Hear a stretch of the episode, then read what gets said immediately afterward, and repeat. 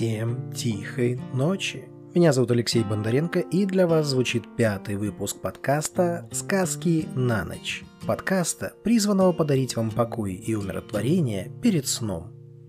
Сегодня вы услышите рассказ Бориса Семерых «Мы хотели бы опубликовать вашу рукопись». Приятного прослушивания. Телефон зазвонил ровно в три часа ночи. Одна за другой в моей сонной голове промелькнули две мысли. Надо было включить беззвучный режим, и надо как следует наорать на этого подонка. Горящий желанием отомстить за прерванный сон, я решительно схватил телефон, набрал побольше воздуха в грудь. «Здравствуйте, Борис Викторович. Извините, что беспокою в столь поздний час. Я звоню по поводу рукописи, которую вы недавно направили в наше издательство.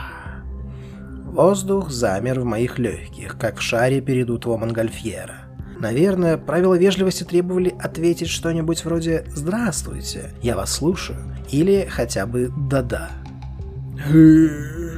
Тихо выдавил я. «Мы готовы обсудить возможность публикации. Вам удобно было бы подъехать?» Собеседник сделал короткую паузу. «Ну, скажем, прямо сейчас». Понимаю, не самое подходящее время суток, но не хотелось бы затягивать процесс. Ну так что, вы можете приехать? Да, да, смогу.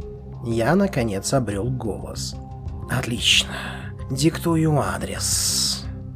Издательство располагалось в полуподвальном помещении недалеко от центра города.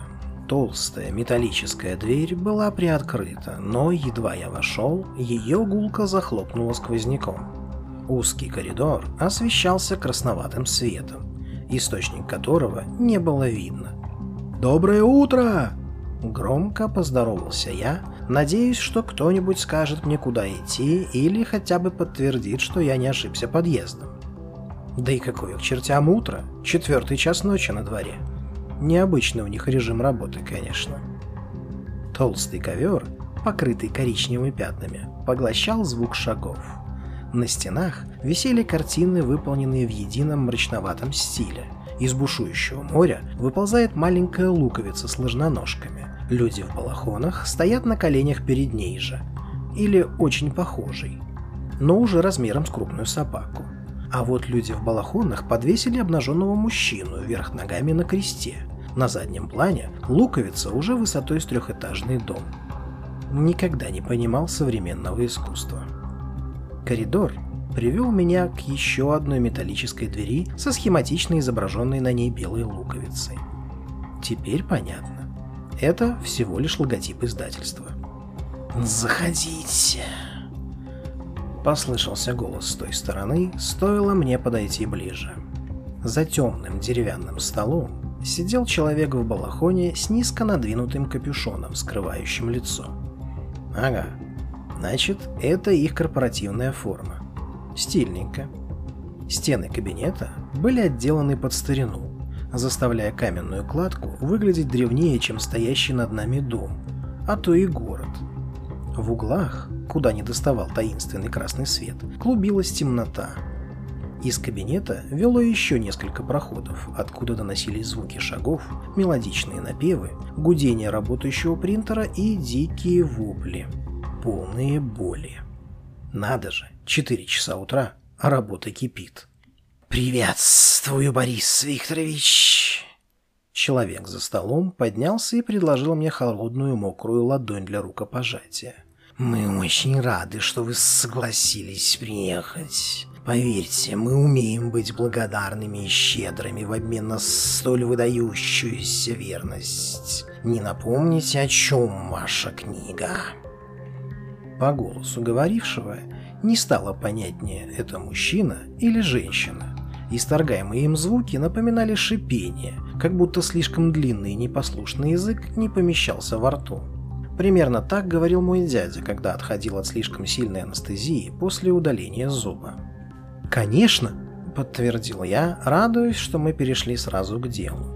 Это добрая, милая сказка о девочке Леночке, которая познакомилась с волшебной говорящей кошкой. Вместе они гуляют по другим мирам и спасают разных зверушек. Возрастной рейтинг 0+, я опубликовал ознакомительный фрагмент. Отзывы очень хорошие.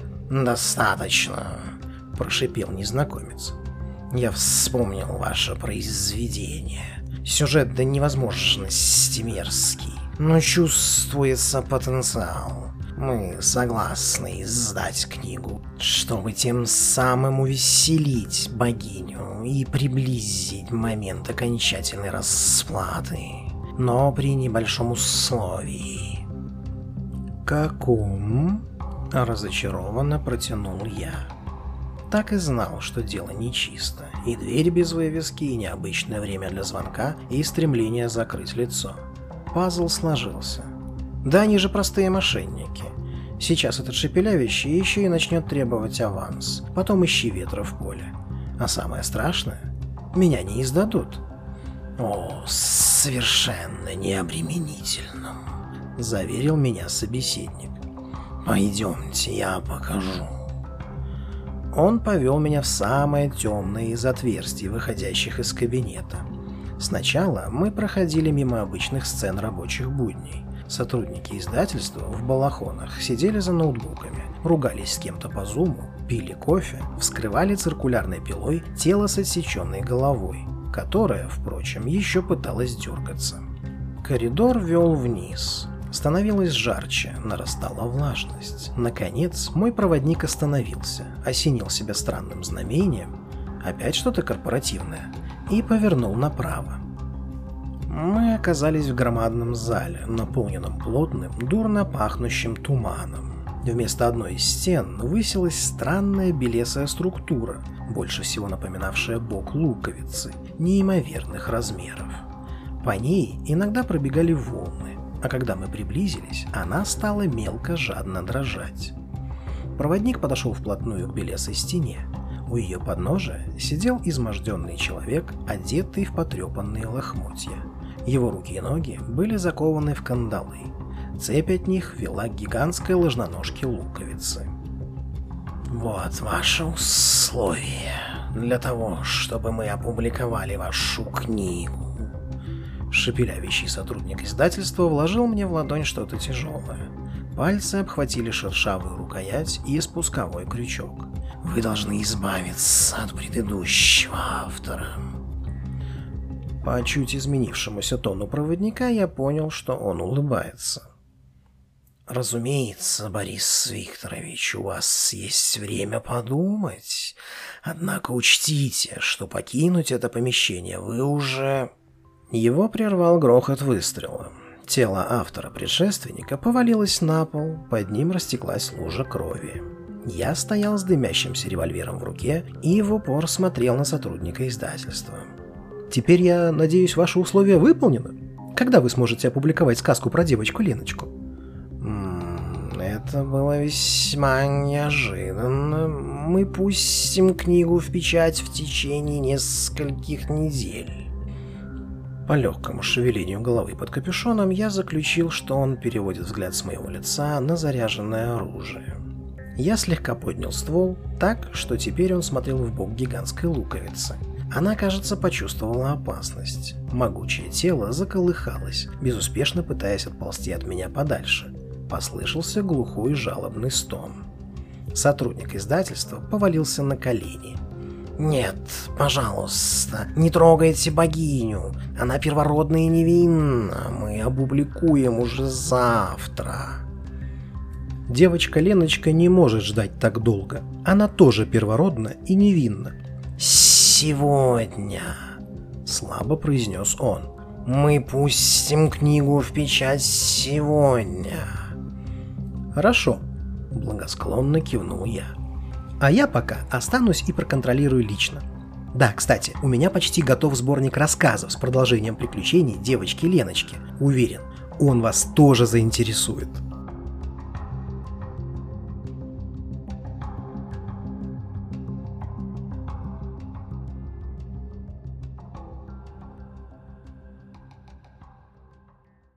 Свое время Стивен Кинг чуть было не передумал становиться писателем из-за огромной массы отказов, которые он получил в ответ на свою рукопись.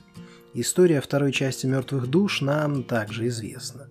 А вот писателей сегодняшнего произведения и его Леночку остановить попросту невозможно. Наше чересчур стремительное время порой важен даже краткий миг для достижения успеха. Так посчитал и главный герой этого забавного, но одновременно довольно жуткого в своей реалистичности рассказа. Ведь согласитесь, на что не пойдешь для того, чтобы твое любимое творение все-таки увидело свет.